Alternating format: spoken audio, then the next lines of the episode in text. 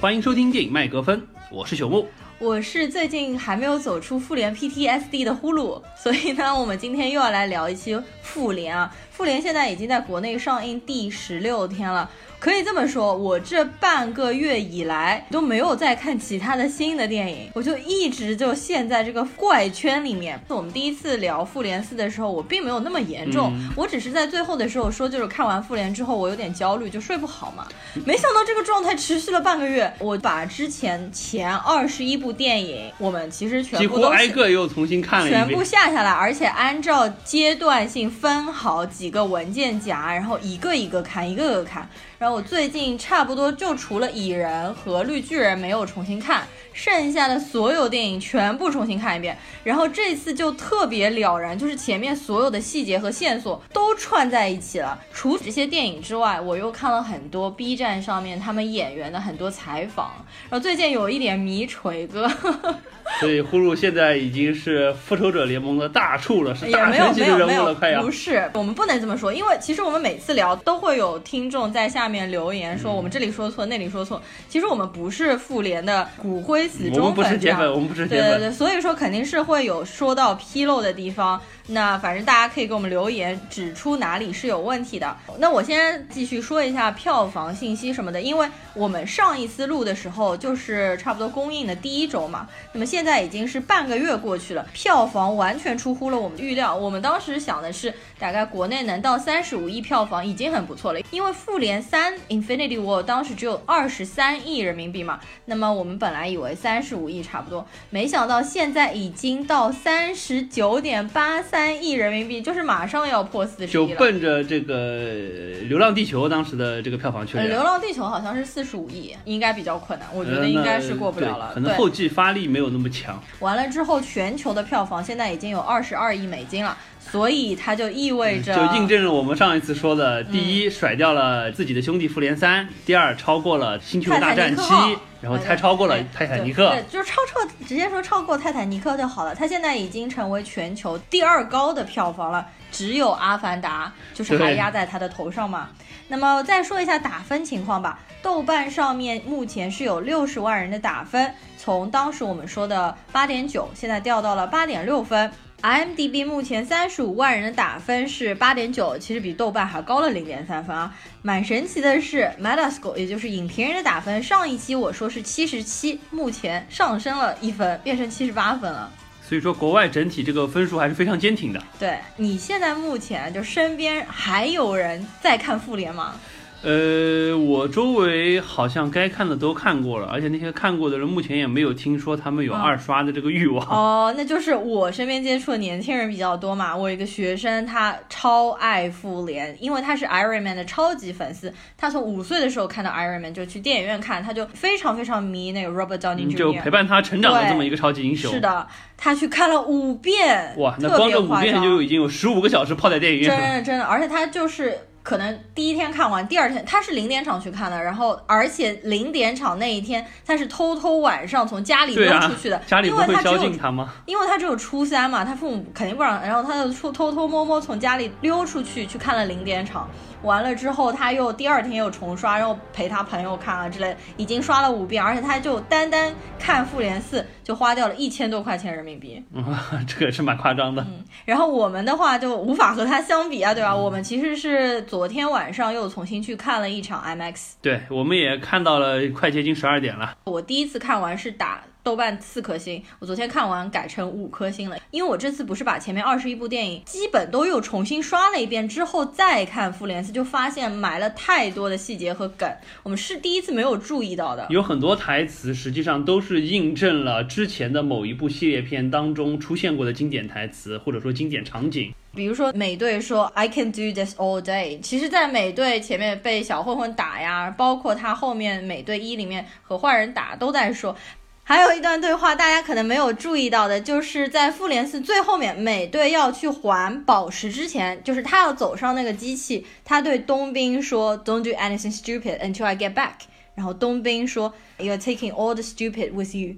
这段对话实际上就在美队一一开头的时候，只是他们这段对话是当时是冬兵对美队说，就两个人的倒过来的。对，就是因为当时冬兵他马上去入伍了，然后美队因为身体太差，没有能接到入伍通知。对，所以说这个就像那个猎鹰 Falcon 当时在美队二当时，一美队一圈一圈在抄他说 On your left。嗯。到了这一步的时候，实际上是猎鹰从就是那个开门开门出来的时候，他对美队说 On your left。对那个地方我还有点蛮感动的，其实是那个时候还没有开门，是美队听了耳机里面 Falcon 的声音，他说 Cap on your left，然后才开门，然后才出黑豹这些。那这次注意到了很多类似这样的细节，我们一会儿也会再说几个这样的细节。呃，接下来呢，我们来说这么一个故事，就是因为我们近期把二十一部的漫威电影基本上重新过了一遍。对对对。我们把六颗无限宝石的来龙去脉和它怎么穿插在这些影片当中，算是弄得比较清楚了。对，所以说我们接下来从这个暗线来重新梳理一下漫威这二十二部电影。以及当中我们发现的一些小的细节和有意思的故事。对的，因为其实上一次我们在聊复联四的时候，那些宝石的来源还有颜色啊这种东西，我其实都对应不起来的。我只是大约隐约知道有哪一些宝石。然后这次看完了之后呢，就思路搞得很清楚啊。呃，也没有很清楚，你搞得比较清楚，而且你还记得笔记啊。而且我发现就是 Thanos 就是灭霸，他居然在那么早以前就出现了，我根本就没有发现原来。他好像在复联一的第一个彩蛋里面就出现了，对，当时还是一个用 CG 做的，对，对，当时就是他们还没有找到 Josh Brolin 来演这个角色。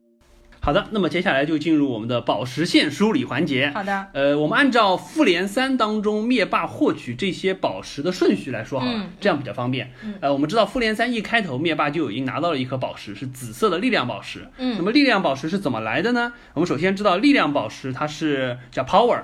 然后它的载体实际上是一个叫宇宙灵球，叫 The Orb。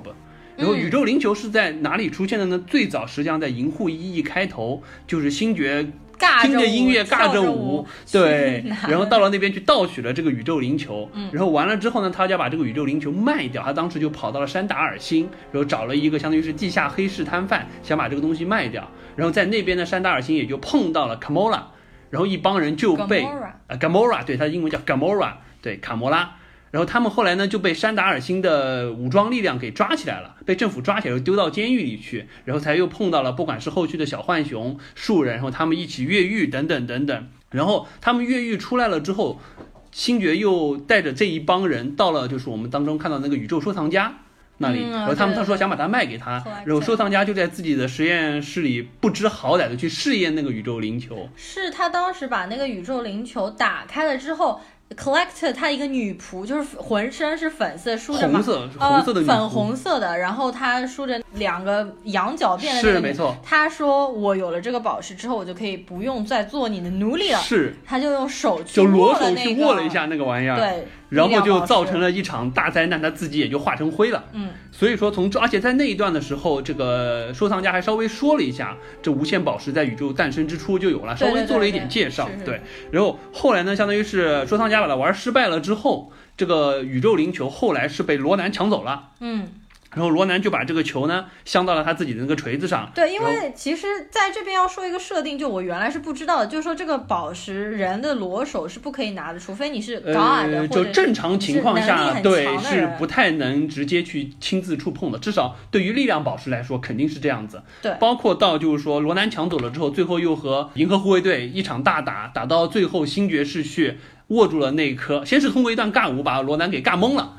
然后完了之后呢，就偷偷的把那个宝石拿了下来，他裸手去拿，他自己也是处于那种快要被宝石的力量撕碎了的状况。嗯，后来是就是说护卫队的小伙伴们一起，相当于是分摊了他们的生命力。嗯，然后最终是把这个罗南给打败了，然后把这个宝石又封印回了宇宙灵球。嗯，然后最后呢是山达尔星的星河舰队叫 Nova 舰队，然后把这个宝石就存放在了山达尔星保存。嗯，这个是我们在银河护卫队一看到的。对的。然后完了之后就直接跳到了复联三。的引言当中，就相当于说灭霸已经把山达尔星毁灭了，然后呢抢到了力量宝石，所以说这一块基本上就是只在银河护卫队一当中对力量宝石有了一个描述，之后呢就被灭霸拿到了，而且我们可以看得到，力量宝石实际上是一个功能性相对比较单一的宝石，但是灭霸把它拿到了之后，极强的增大了他的战斗能力，所以说。对于他后续获取其他宝石带来了很好的帮助，嗯不管说是和比如说和浩克他们去打也好，或者说到了地球上怎么样利用力量宝石去和别人打也好，派出了很大的作用。对他用力量宝石最让人印象深刻的第一次就是把绿巨人打到绿巨人都吓尿了，都不敢出来。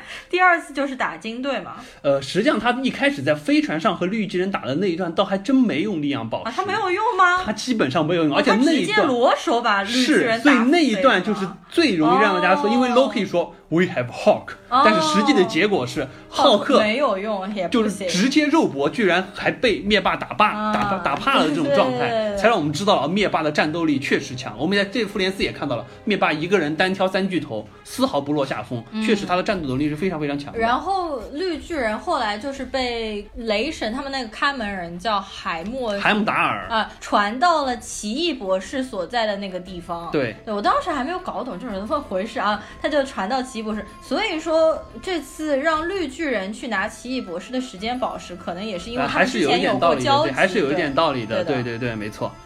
好的，那么我们接下来说第二颗，第二颗实际上就是在复联三的片头当中从洛基手里抢到的空间宝石，嗯，就是 Tesseract，它的载体是一个叫宇宙魔方。呃，Tesseract 可以算是在整个复仇者联盟当中戏份最多的一颗无限宝石，不管是出现的集数也好，它当中就起承转合的这个过程也好，都是最多的。呃，我之前啊一直对于 Tesseract 的印象就是美队一当中第一次出现，就是红骷髅当时用了这个 Tesseract，相当于在二战时候嘛，就哦一九四几年的时候，他用把它把就运作军用武器化。然后完了之后，后来实际上和美队一打的过程中，他相当于是要被打败了，不行了，他想用借用这个 Tesseract 的力量，结果又犯了那个大忌，就是裸手去碰无限宝石，然后就被一下子传到沃米尔星哎，去了对。这个事情真的很奇怪。那个红骷髅他用手握了一下那个宝石，然后那个宝石就把他选为那种看门人，就把他传。我觉得这是一个惩罚，这是一个诅咒了。就这个东西，我当时一直想不通，这是什么逻辑啊？就反正很奇怪，就随便选了一个人是吗？就把他传到那边去守护灵魂宝石了。然后实际上 Tesseract 不是在美队一线出现的呀，先在雷神一里面就出现了。对，没错，我就想说这一点。我之前一直觉得在美队一当中是出现，呃，应该是在雷神一的开头当中就说了，奥丁应该是在九六五年的时候，九六对，公元九六五年，雷神他爸奥丁就在北欧，当时北欧挪威的滕斯贝格那边打败了冰霜巨人，然后就把宇宙魔方封存在了那个地方。所以说之后，相当于是从那之后，地球上开始流行了北欧神话，说了这个奥丁打败冰霜巨人的故事，并且我们可以看到，在美队一当中，一开始就是那个雨果·维文演的红骷髅，到了北欧那个地方，而且抢了那个空间宝石，抢了 Tesseract。对，这边说一下，因为重新看了一下美队一、美队二、美队三，都重新，我发现美队一里面真的是明星闪耀。原来看的时候根本没有注意到，红骷髅是雨果·维文，这个是我有印象的。而且雨果·维文的演技真的是爆棚，我我觉得他虽然到后面他不是扯掉脸皮之后，把自己的脸皮扯掉变成红骷髅，他表情还有动作姿态都非常的传传神，我觉得明显比当时刚刚第一次演美队的 Chris Evans 就比下去了这个演技。然后还有一些就里里面的人物，比如说就红骷髅一开始到北欧那个地方，他一开始进去抢 Tesseract 就的杀掉那个时候科学家被杀不是。最开始被杀掉的守着 Tesseract 的那个人，实际上就是《哈利波特》里面的一直抱着猫的那个 Filch。对的这个可能很多人都没有注意，因为第一个被杀死的博士那那个人很熟啊，大家都知道的。然后后面那个邪恶的博士也是一直出现啊，甚至在 X 战警里面演的也是一个很邪恶的博士。然后在美队一里面还有小玫小玫瑰，对的，里面居然有这么一小段，小我们也是后来翻过去看才发现。对，小玫瑰在里面就演了一个那种直男幻想当中的角色，就是强吻了一下美队，嗯对然后就消失了。非常功能性的一个角是的，是色。的，OK，那我们继续再说空间宝石。呃，实际上雷神一当中，呃不，雷神一当中一开始先介绍了一下，然后到了美队一当中被红骷髅用过了。那么红骷髅是被这个空间宝石传走了，空间宝石当时呢就相当于是融化了那整个飞船之后，就掉到了太平洋里。最后美队是驾了那个飞船被冰封了之后，后面有一个片段就是说，Tony Stark 他爸 Howard Stark 驾着飞船去打捞美队，结果没有打捞到，但是他捞到了那个宇宙魔方。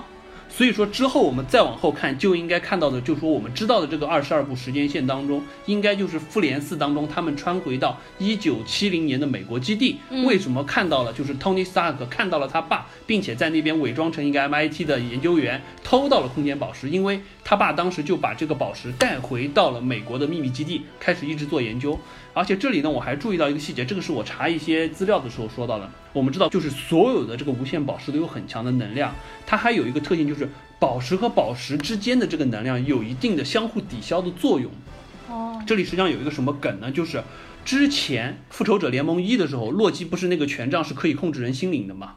他开始比如说控制了鹰眼，还控制了很多就是 Shield 里面的人，但是他把这个宝石，他把这个权杖插到当时钢铁侠胸口的那个反应堆的时候是的。没有反应的。对的对我们当时觉得是叮的一声，可能是你碰到了金属，没有碰到，肉体。是是是，但实际上不是，是钢铁侠一开始他打造出相当于他体内的这个以爬元素为核心的这么一个反应堆，实际上是他爸在一九七零年当中研究这个空间宝石的时候就设想出来的一个设计。包括不管是它的能量构成也好，或者说它的一个理论逻辑也好，只是它当时没有把它小型化，然后后来钢铁侠把它小型化了，也就是说，实际上它体内就他胸口的这个东西是带有一定宇宙魔方的，不能不能说能量，至少是它能量运转的这么一个模式的，哦，所以它才可以一定程度上抵抗住这个心灵宝石的控制能力。原来如此。对，这里是有一个梗的，后面我还会说到还有一个这样子的现象，哦所以说是蛮有意思的一点。当时 Iron Man 他弄他的时候，他没有被蛊惑。Iron Man 说的是 I don't have a heart。对，当时感觉是这种感觉，就是实际上以为是因为他是那个金属。对，后来发现好像还有这么一个背后的故事。啊 OK，那么所以说一九七零年之后呢，就这个宝石就一直被留在了呃美国。相当于是一个秘密组织里面去研究，然后再往后的话，我们就可以看到，就是复联一当中，这个洛基闯入 Shield 要把空间宝石抢走，然后去嗯开这个传送门，引大批的外星军团过来。嗯，然后最后呢，在复联一结尾的时候，我们知道打败了洛基，然后雷神就带着洛基，并且把这个宇宙宝石一起传回了 Asgard，就嗯保留在他们的阿斯加德。然后我们再往后看的话，就是到雷神三的结尾，就是诸神的黄昏，在阿斯加德被毁灭之前，就洛基最后去他那个地库就宝库里去拿他的时候，看了一眼这偷个对，就邪魅的一笑，然后我们就知道，在复联三的片图当中，他就说啊，实际上我当时已经把它偷出来了。对 然后雷神就很生气说，我没有你这个弟弟。对，雷神说的是 You are truly the worst brother。然后接下来就是 Loki 想要杀掉灭霸的时候，被灭霸反杀了之后，灭霸从他身上拿出了这个 Tesseract，是，然后就放到手手。套上去。对的，对没。错，这个就是整个空间宝石，它的戏份实际上相当多。我们可以看到，从就雷神一、美队一、复联四、复联一、雷神三、复联三一共出现了非常多的片段。对的，没错，没错，没错。好，接下来说哪一个？然后再往下的话，我们知道，实际上落入灭霸之手的就是现实宝石，哦，reality，对，就我们所谓的 PPT 宝石，对吧、哦，是的，没错。OK，那么就是说 PPT 宝石呢 reality 是什么颜色的？，Reality 是红色的，然后它的载体实际上是叫以太粒子，叫哦 ISA，、叫以太粒子，哦对。然后就是说，现实宝石实际上相对而言也是比较简单的，它只出现在一部片子里之前，就是《雷神二》。对也就是说，呃，它的来源是什么呢？就是说上古时期是奥丁的父亲，当时他的父亲应该叫包尔王，是打败了黑暗精灵，对，然后把就是说以太粒子封印或者说是放逐到了虚空当中，嗯一个没有人知道的地方，或者说大家找不到的地方。然后呢，我们知道复联一当时打完了之后，因为就洛基开了这个传送门嘛，虽然我们后来把传送门给炸了，但是导致了整个纽约市当时的空间会扭曲。所以说在就是说雷神二的时候，就是雷神的女友，也就是娜塔莉波特曼演的那个 Jane 嗯 Foster，她当时就乱入到了这一个。封存以太粒子的空间当中，并且不小心把以太粒子吸吸入到体体内去了。然后之后呢，就引起了黑暗精灵对他的争夺战，然后来回几番争夺了之后，最终我们知道，实际上这个以太粒子被黑暗精灵从 Jane Foster 体内吸了出来，然后又被 Asgard 的人夺了回去，然后最终实际上结局是阿斯加德的人把这个以太粒子拿到了之后，他们觉得。我们这边因为已经存放了一颗 Tesseract，就是空间宝石了，同一个地方存放两颗无限宝石不安全，对所以说就是由这个雷神当时他的几个小兄弟，包括那个就是女的叫 C，啊对包括里面沙赞，对，沙赞这次终于注意到他了。沙赞这个演员在雷神一、雷神二的时候都是一直和嗯就是雷神啊、就雷神周边的好兄弟，对，里后面长得来是在最帅的一个。对对对的，后来是在雷神三的时候被被就是嗯那个海拉杀掉的，对对对对，所以他们后来就是阿斯加德的人把这颗以太粒子带到了收藏家那里，对，然后说就是说保存在你这里吧。对，虽然我也觉得他们这是一个很不明智的选择，我也觉得很为什么放在这个不靠谱的人手里？这个我也没有懂，可能漫画当中有解释。然后这个 collector 那个时候好像是第一次出现是吗？是的，结尾的时。候，然后那个 collector 还动作非常花哨鞠躬的时候还扭曲盘旋没错没错，所以说整个就是说现实宝石 reality 只出现在这个雷神二当中，嗯然后之后我们看到的就是到了灭霸，呃就是到了复联三当中，灭霸就是在这个 collector 那边哦拿到了这个对，然后这边还放了一波 PPT，并且展现了一下现实宝石可以怎么用。对，然后它就当中它的用法是它可以改变现实，就你想怎么样，它就可以怎么样。因为我记得当时是 Drax，就是那个肌肉很发达那个男的，被他变成了一块一块正方形一块的然后那个头上有头上有角的变成那个像一虫条一条的变成了一条像弹簧一样的虫。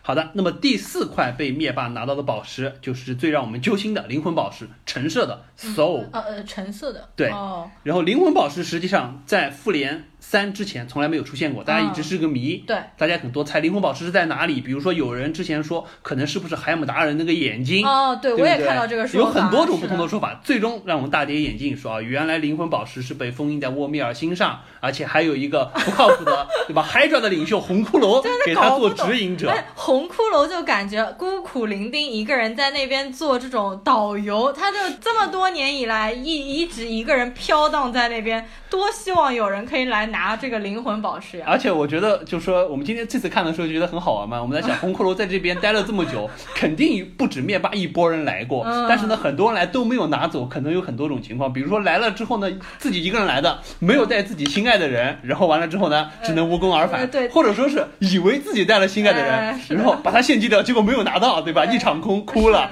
对不对？等等等等各种情况，我觉得。发现这次红骷髅的衣服更破了，就原来没有那么破。这次看的时候感觉他衣服都是破布，然后飘散在那呃，边。可能灭霸打完一个响指，红骷髅的衣服又碎了一点。所以还有就是 Soul Stone 拿走了之后，红骷髅是不是功德圆满？他是不是可以退？他是不是可以退休了？他很可怜哦，一个人孤苦伶仃在，那。而且我们就很有一种感觉，什么？就感觉，尤其是这一次，这个鹰眼和黑寡妇在那边打的那么凶嘛，啊我感觉红骷髅就像一个离婚调解员在旁边，对不对？就两个人相爱相杀，然后一直要献祭对方，不知道他在边上不知道他在干。些什么，他反正每次都负责做讲解。然后就说，那灵魂宝石讲很简单，基本上我们看到的就是灭霸献祭了卡莫拉，然后拿到了灵魂宝石，包括鹰眼这边实际上是黑寡妇献祭了自己，然后鹰眼拿到了灵魂宝石。嗯，当然这边我们还有一个，我们当时也在聊说，啊，我们之前也说过，还宝石是一件非常痛苦的事情，怎么样在精确的时间点对还回去宝石，这是很难的事情。嗯但是不管怎么说，另外五颗宝石至少我们知道它是在哪一个时间点借过来的。对比如说古一法师给到绿巨人的那一瞬间，对或者说是他们把这个现实宝石从 Jane Foster 那边体内抽出来的那一瞬间有这么一个时间点。那问题是灵魂宝石，我真不知道美队要怎么还给红骷髅，啊或者说怎么还给莫米尔星，他是直接丢给他就结束了吗？这块我觉得是实在是就脑洞没有办法开的一个问题。就是吧，跑过去，然后喊一下红骷髅，红骷髅要飘出来，然后就交给他就好了。红骷髅说：“妈卖批，我好不容易把他弄走了，又还给我了，我还要再在这个星球待多少年 他他就没有办法，他就永生永世在那边了。？”好的，OK，这个呃让人又喜又忧的灵魂宝石说完了，呃，灵魂宝石就没说完了灵。灵魂宝石。OK，嗯我们再说一下接下来第五颗宝石，这个是呼噜同学最熟悉的，就是时间宝石啊 Time，Time 绿色的那一颗。然后它的载体呢，实际上是阿格摩多之眼，对就是他背他戴的那个项链那个 necklace。啊，对对的对的。然后这部这个宝石实际上也就出现在《奇异宝石》这部片子当奇异中博士啊，奇异博士，对，奇异博士。然后奇异博士当中实际上就大概说了一下，这个绿色的时间宝石一直是被他们这个叫至高法师，应该叫 Supreme Sorcerer，啊，就被他们对，就被他们这个组织所控制在，保存在他们的就是说最强的法师。一开始我们看到的是在古一法师，对之后呢是交给了这个奇异博士作为传承。嗯对的。然后最后呢，我们看到的就是在复联三当中，嗯奇异博士为了拯救钢铁侠，把这个宝石送给了灭霸。对，对我们看到的基本上是这么一个剧情线。对，然后我们重新看了一下复联三的时候，就发现就是当时实际上灭霸已经刺穿了 Iron Man，然后本来一下子要把他杀掉，然后奇异博士在这个时候说 Spare his spare his life life，然后他就主动把宝石献出出去。然后那个 Iron Man 就问他你为什么要给？然后这个时候奇异博士就说了一句话，说 We are in the end game now。这个时候其实就已经出现了 end game 这个 end 词 game 这个词，就意思我们已经在终局里面，然后他们就用了这个词作为下一部电影的标题。对的，是的，没错。OK，这个是时间宝石。那么最后一颗呢？我们知道实际上就是心灵宝石，也就是灭霸最后从幻视头上抠下来那一颗。啊啊，对，心灵宝石呢，实际上本身的戏份不是很多，但是背后也是有一些我们之前没注意到的事情。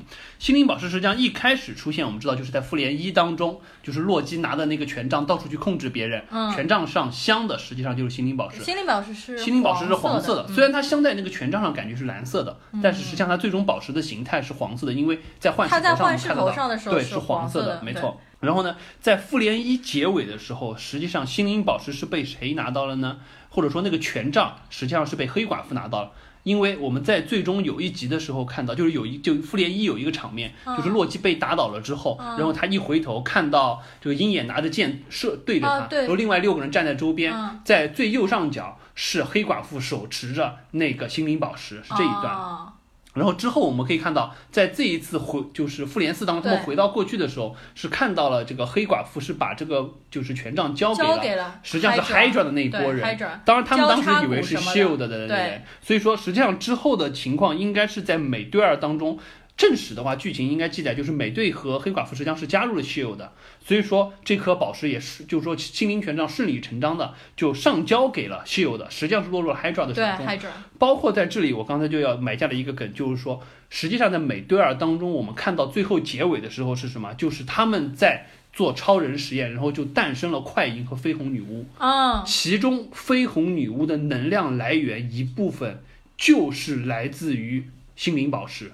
因为包括他对，包括不光是这个，就为什么它的那个能量不光光是像 Phoenix 就像凤凰女一样可以嗯。控制万物、摧毁万物，嗯。它还可以一定程度上去控制人的心灵。比如说，他开始在复联二的开头他让钢铁侠洗脑，然后他看到了一些未来的东西，包括为什么幻视说，我觉得就是说你的能量和我的宝石有共鸣性，只有你才能摧毁它。所以说这块样实际上还是有这么一个，我之前没有注意到说哦。它的 Scarlet Witch 它的能量实际上是来自于心灵宝石，看来这个哦还是有一些关联性的。那么再往后就是复联二当中造了奥创，然后奥创用结合了那个就是震惊 Vibranium，再加上这颗 Mind Stone，然后造出了幻视。对，对，然后之后的话就是幻视很惨的在复联三的结尾被个太惨了抠头拿宝石，那个太可怕了，他居然一抠那个头，就像就是像那种小核桃一样，是小核桃，你说鸡蛋壳也好一点，不要说小核桃嘛。就是一下子被捏碎了。然后在这边前面你说的 Ultron，因为我们这次重新看了复联，因为复联二的口碑不是比较差嘛的 Age of Ultron，但是我们这次带着那种迷弟迷妹的心去看，我就觉得 Ultron 其实也还挺好看的，嗯还蛮好的，而且就是。Ultron 是一个非常呆萌的机器人啊，他说话就那种小朋友的感觉，对，就感觉是那种就是 I want to be free, I'm free，什么什么，就是一个叛逆期、脾气很坏的小朋友，什么都想要，但是感觉大人又不理解然后最后被他的状态。杀死，感觉也蛮可怜的。对的，蛮可怜的，实际上是蛮可怜对的。的，对的，而且才出生了一天吧，就被杀死了。呃，可能不止一天了。那个奥、哦那个幻视是出生了一对，天。幻视对出生一点点就和红女巫谈恋爱了。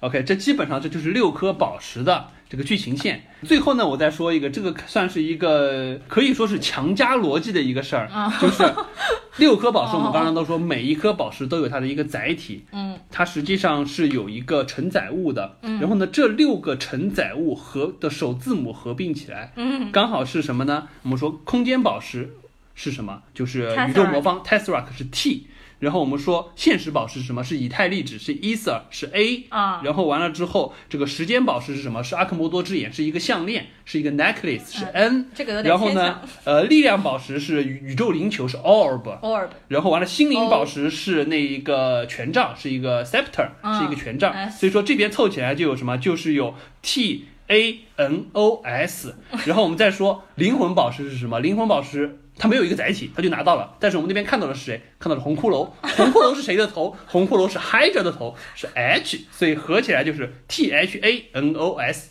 Thanos。呃，对，这个有一点牵强。我刚刚听你讲的时候，觉得哇塞，这个脑洞实在是太大呃。不管。怎么说，我觉得能把它串起来嗯很厉害。我尤其是嗯把 Hydra 这个想出来，嗯太厉害了。而且的确，他们里面只有就是灵，呃，那个 Hydra 那个叫什么来着？就灵魂宝石呃，灵魂宝石没有载，没有一个载体，体，没有。载体。对，因为他们都是献祭了之后从水里醒过来，然后手张开里面就拿了一个宝石，所以灵魂宝石是可以肉身拿着的，呃，这个我觉得不管能不能肉身拿，他也必须让人肉身拿，否则你说我好不容易把我的挚爱牺牲了，然后我一醒来发现手里拿了一根宝石，我就灰飞烟灭了，这不白瞎了，吗？他可能刚开始那个，那他后来回到了，就是回去了之后，他也不需要呃装到载体，我感觉鹰眼应该是肉肉手身肉手拿着给那个说不。定戳在一个剑上面拿回去。OK，这个就是我们这个就这六颗宝石的故事线，嗯稍微顺了一下我们看的这些电影，嗯嗯嗯，呃，接下来我们可能就就稍微再聊一聊那个吧，稍微再聊一聊这个我们看这次看复联四又发现了很多和之前剧情有对应的地方。对，一些也没有很多。好的，我先来说，因为我们在看《复联四》之前，我们又看了一遍《Spider Man》，就小蜘蛛的那部电影。然后呢，在小蜘蛛那部电影当中，他有了 Tony 给他做的新的装甲之后，他要试那个衣服的时候，它当中有一个叫做 Instant Kill Mode，就是立，即就怎么说？就立即杀毁杀无灭赦模式，那种对对对，模式，然后小蜘蛛一直就是说你不要开这个模式，我要 试一下其他的模式。对，然后在这部电影当中对应的，他当时就说了 instant kill mode，然后马上那个蜘蛛的眼睛就缩小了，然后变得很凶恶的样子，然后马上伸出那个脚，然后就打对，起来就是在。他回来了之后，要相当于是接力跑，把这个无线手套送到这个传送车那边的那一段过程当中，他说了这一句。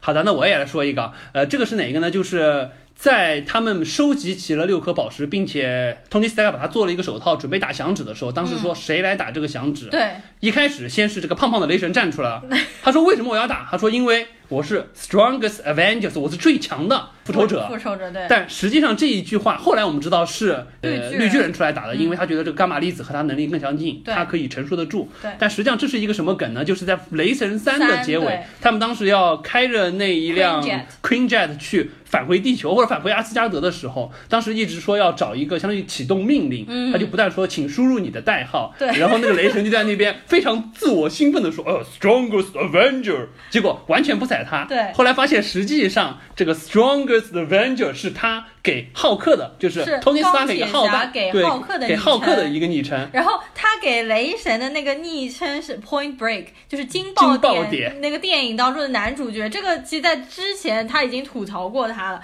而且 Tony Stark 基本上给好多个人都取了这种绰号。然后他好像是给 Loki 叫他小鹿斑比啊，然后他叫他惊爆点的男主角。然后雷神这次我要说一下，因为我特别注意了一下雷神这个人嘛，因为我最近觉得 Chris Hemsworth 好帅。雷神这次我发现他拿了锤子之后嘛，他虽然身体就没有瘦下来，但是他的胡子变整齐了，而他胡子就梳成了一个小辫子。在之前拿锤子之前，他胡子是一大坨嗯乱七八糟的，然后他一拿，他就梳成了很整齐这个的那是属于电。锤到手，静电自动梳胡功能是吧？这个蛮厉害的。而且雷神，我当中还补了一些那种小的短片。其实雷神在内战之后有拍了几个小的短片，叫做《雷神小队》，就讲解了一下雷神为什么没有去参加内战，然后他到底在干些什么，然后就是。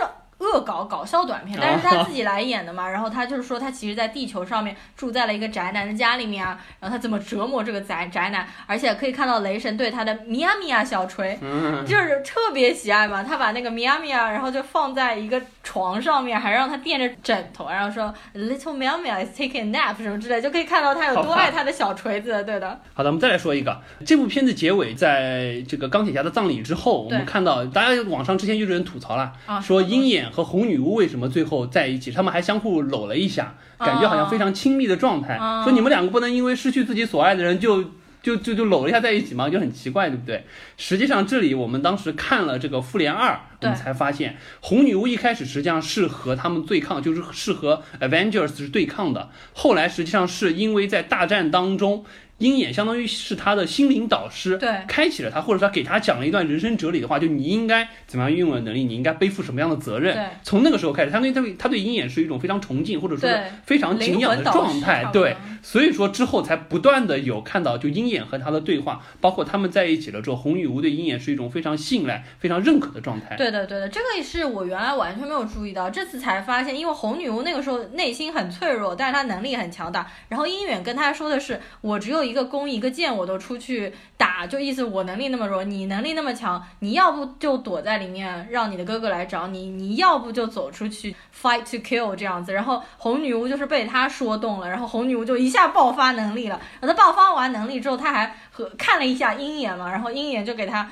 鼓励这样的眼神，所以他们两个的关系更加有一点像是师生这样的关系。所以他们到这一部电影最后，他们两个在一起交流，我觉得也是比较正常的，非常合情合理，对对对是的没错没错，这个是我们之前确实忽视没掉有注意的一个细节。到的细节，对。对的，好，那么我们接下来再来说一个，就是这次我看《奇异博士》的时候发现的。嗯我们之前一直说奇异博士比这个时候只让钢铁侠去死，实际上呢是因为说这个呃只能有一个福尔摩斯。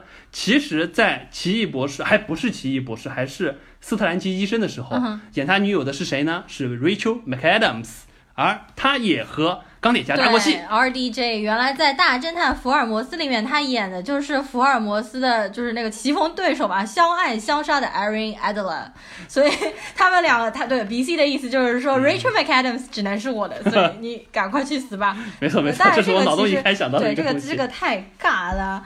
好，那我们昨天又二刷了一遍 IMAX 嘛？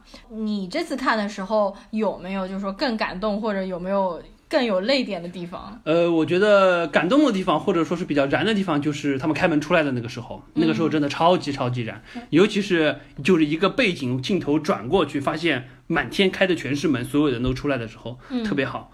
然后你说泪点的话，这次倒真的是钢铁侠死的那一段，因为就是他最终就是说整个声音静下来，周围的背景全部静下来，只有 Pepper 在那边哭泣的声音那一段。嗯啊，那段确实泪点蛮高的。我上一次看没有那么强，上一次更多的是惊讶到钢铁侠居然就这么死了。嗯，这次是真的感觉到这个气氛渲染的特别好。我上一次看的时候没有这次看那么感动，我上一次就没有哭，然后这次有几个地方就是真的哭了嘛。一第一个是雷神回 Asgard 的时候，然后就是雷神他妈妈那个演员其实也很出名嘛，然后那个他妈就看到雷神第一句话就是说你在未来一定吃了不少的苦吧，嗯。然后就觉得好感人。然后因为雷神实际上虽然我觉得大家对他的感觉就是那种四肢发达、头脑简单的一个这种肌肉男，但实际上他是比我觉得复联这六个人里面受苦受的最多的一个人，因为他失去了所有的人，就他的啊父母、真的是。他的弟弟，然后他的姐姐，然后他的爱人，当然那个分手然特别后他的家人，他国家的所有的人，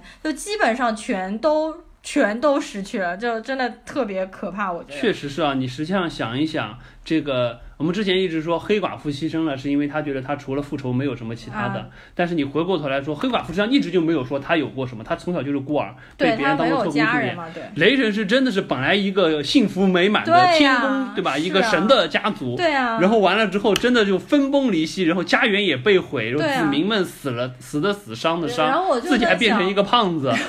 然后我就在想，因为你想想，他们当时的宫殿是多么辉煌，金碧辉煌。我就想，他这次雷神回到那个宫殿里面，就看着原来自己这样子宏伟的家园，就付之一炬。他现在就住在可能北欧、挪威啊什么地方的一个这种小破镇里面，嗯，就。这反差真的是太大，他心理承受能力这也挺好的，对吧？不过他可能就是用搞笑来作为自己的防御机制嘛，所以就变这么胖。我觉得也是可以理解的。然后第二个真的哭了是，就是这次的那个女性。复仇者联盟集结，我第一次看的时候觉得还这个场面有点尬的了，然后我这次看我也不知道为什么，反正就很感动的。然后后面 Iron Man 那一块儿都还好，都蛮冷静的。我们昨天看那一场，其实可以感觉得到，我们那一场里面有一半应该都是来二刷、或者嗯绝大部分三刷，刷对对对，因为大家就很多地方都都该惊讶的不惊讶，就很了然的状态。呃，说到这里还是蛮感慨的。这个复联毕竟是，呃，这整个有陆陆续续十一年二十二部片子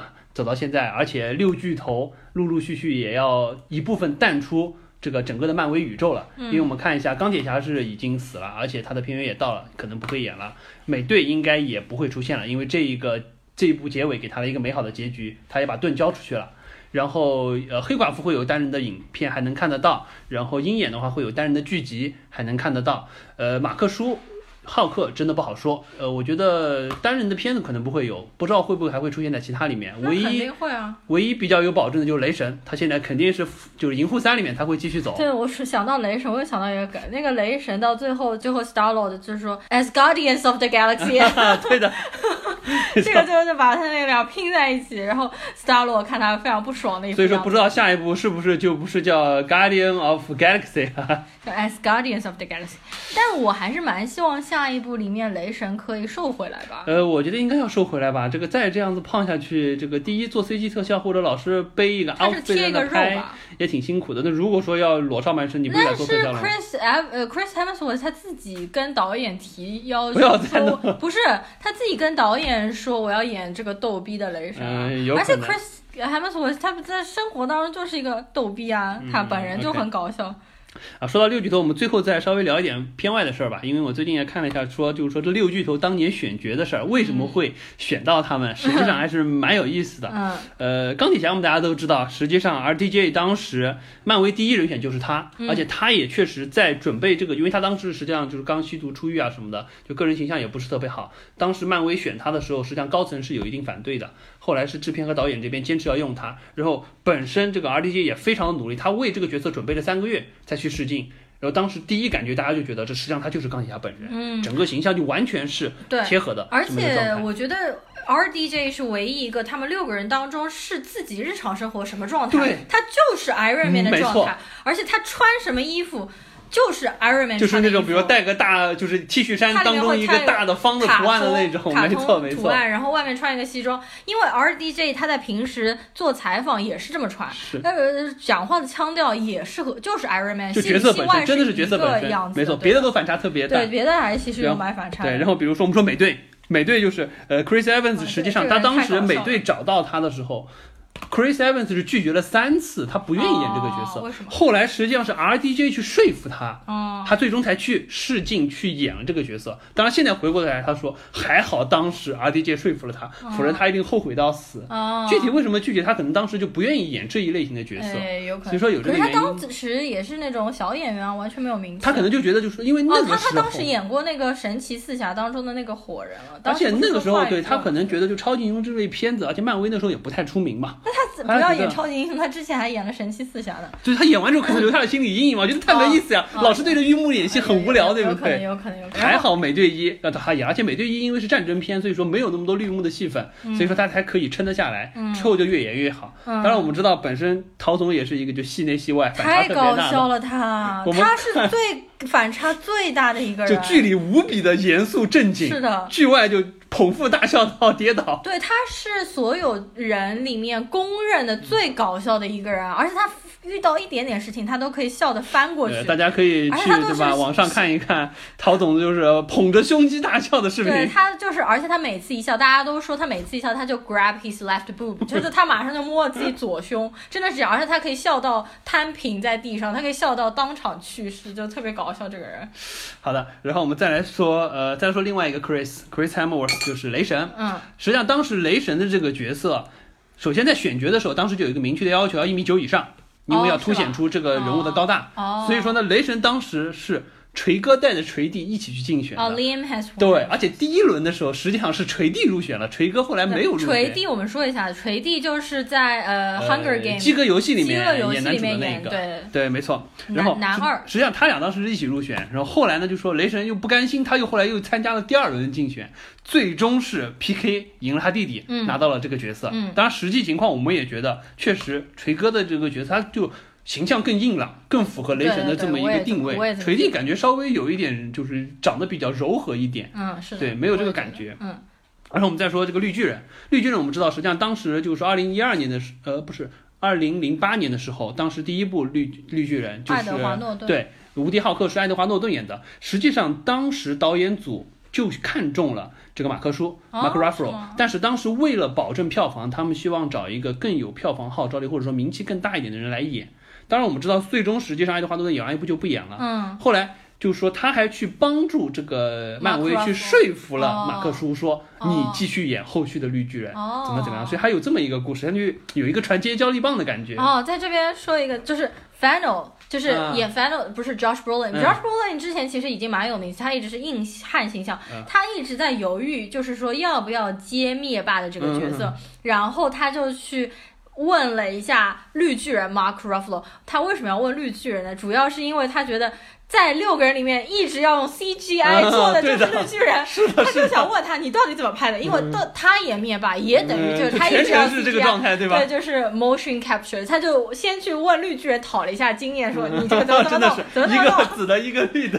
对，然然后然后他说，当时绿巨人就 Mark Ruffalo 就跟他说，你一定要来演，这是将是你人生当中一段非常特别的经历。然后呢，Josh Brolin 听了他的话，就去演了灭霸。嗯然后他说他们在片场第一天，他遇到马克叔的时候，马克叔就说，就是 I'm so sick of this，就是我已经不想再戴这个网球在脸上了一个。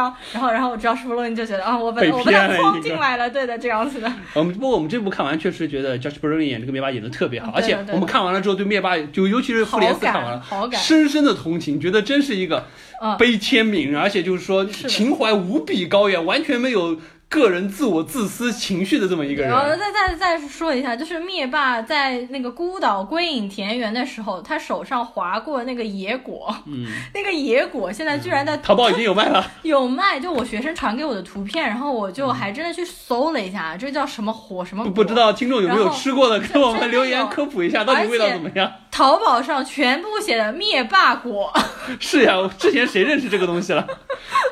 嗯，好像说很甜的样子。好的，我们再往下说，我们说说黑寡妇好了。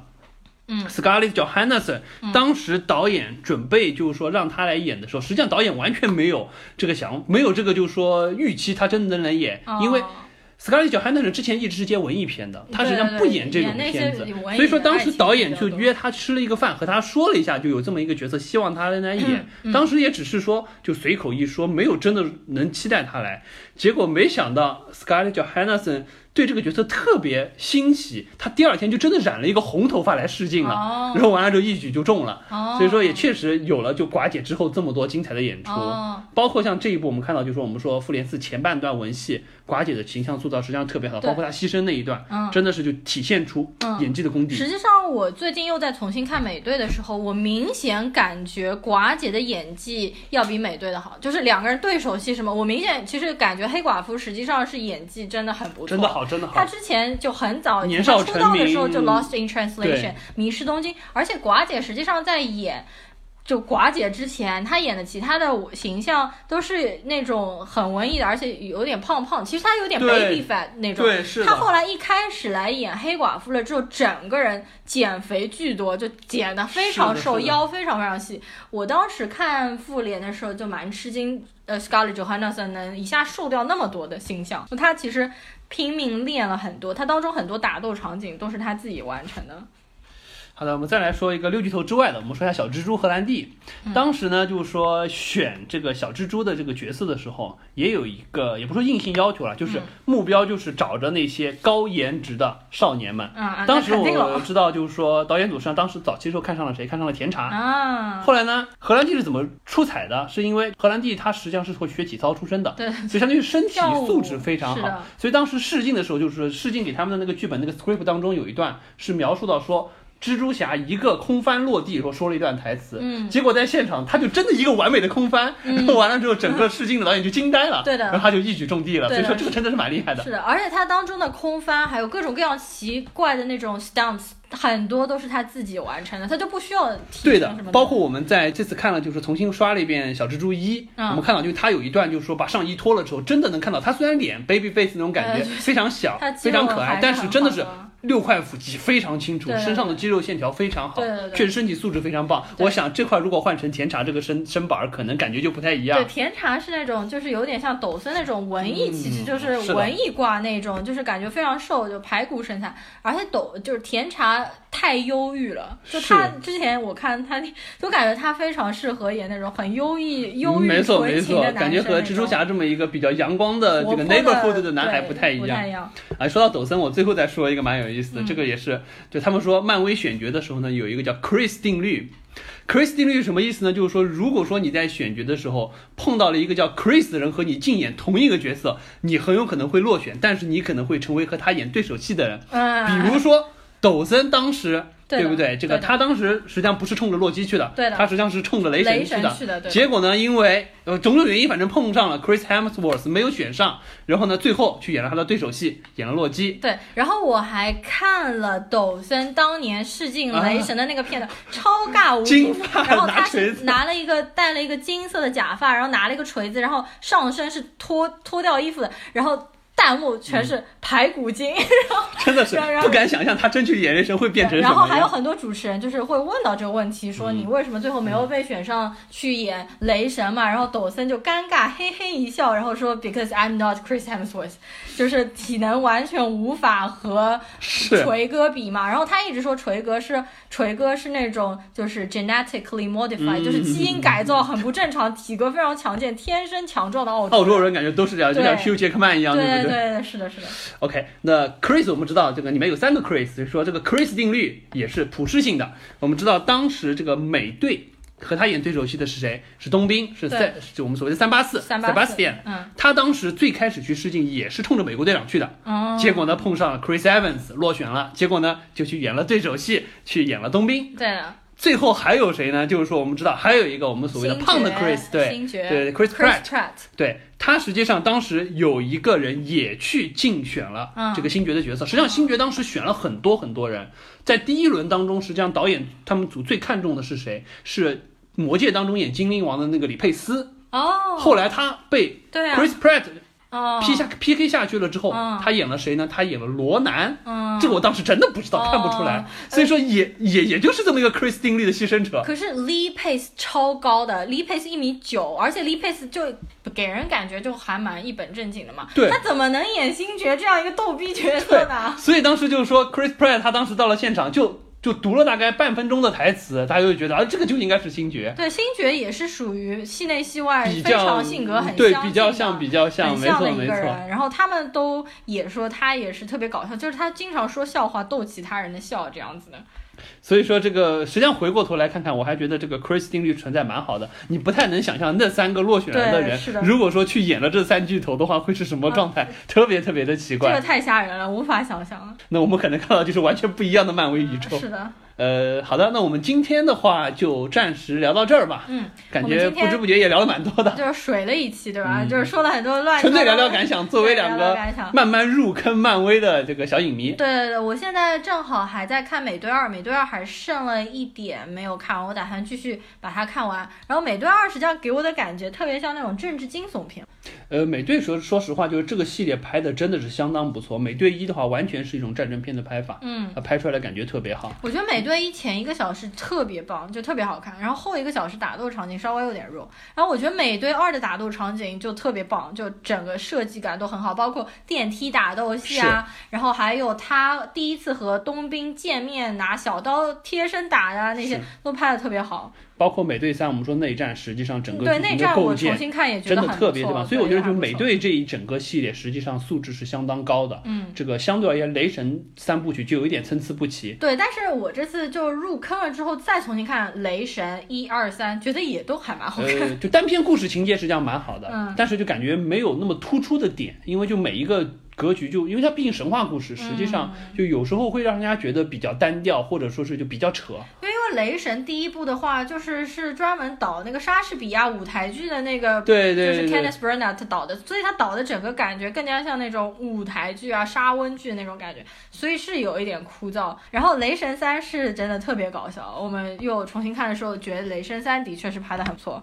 好，然后 wrap it up。呃，好的，我们今天聊复联就聊到这儿吧。嗯，呃，接下来呢，我们可能会聊一期全游。嗯，因为大家也知道，这个短短一周之内，两个这个大 boss 都被 Stark 家族杀掉了。对的，我们可能会聊一下另一部 boss 所在的呃《权力的游戏》，啊，经马上也要终结了。对，呃，《权力的游戏》我们之前实际上一直想聊。但是也没有找到很好的契机。现在既然第八季马上要完结了，我们可能会在第八季第六集完结之后，呃，稍微抽一点时间，我们稍微来聊一下全游的故事，因为全游实际上。